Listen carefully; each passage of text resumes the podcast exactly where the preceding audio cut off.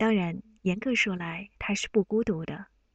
鲁修斯·克拉克的商店里有的是玩具娃娃，贵妇娃娃、婴儿娃娃，眼睛可以开合的娃娃，眼睛是画上去的娃娃，打扮成女王的娃娃和身穿水手服的娃娃。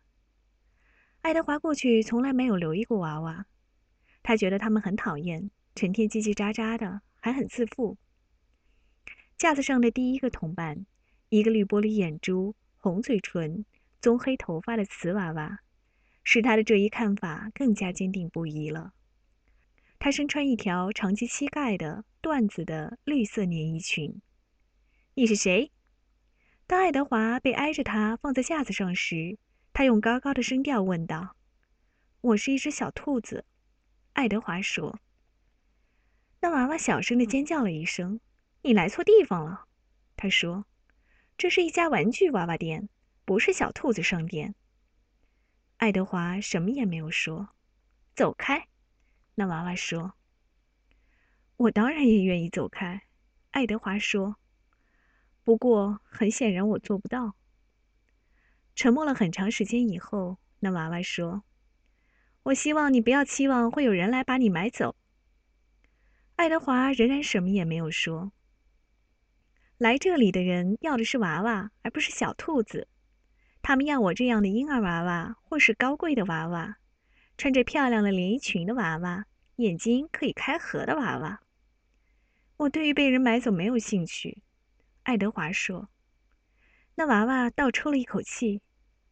你不想有人来把你买走吗？他说。你不愿意为一个爱你的小女孩所拥有吗？塞拉鲁斯，阿比林。他们的名字就像一首凄美歌曲的音符一样，从爱德华的头脑中掠过。我已经被爱过了，爱德华说。我曾被一个叫阿比琳的小女孩爱过。我曾被一个渔夫和他的妻子，还有一个流浪汉和他的狗爱过。我曾被一个吹口琴的男孩和一个已经死去的女孩爱过。不要对我谈什么爱，他说道。我懂得爱。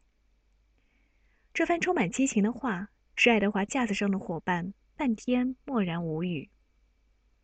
哦，他终于开口了。不过我的观点仍然是，没有人会把你买走的。他们彼此就不再说话了。那个娃娃两周以后被卖给了一位祖母，他是买给他的孙子的。是的，他对路西欧斯·克拉克说：“就要那个，那个穿绿色连衣裙的。”他非常可爱。好的，鲁修斯说：“是他不是？”他快速的把那个娃娃从架子上取了下来。再见，他总算走了。爱德华想。那个小兔子旁边的位子空缺了一段时间。日复一日，商店的大门开开合合，照进清晨的阳光或下午晚些时候的阳光，激动着店内娃娃们的心。他们都希望，当店门大开的时候，这一回，这一回走进商店的是那个会把他们买走的人。爱德华是唯一一个持相反态度的，他并不希望被买走，不让他的心为此而激动，他为此感到自豪，他为自己能保持心态的平静、心扉紧闭而感到自豪。我已经绝望了，爱德华·图雷恩想。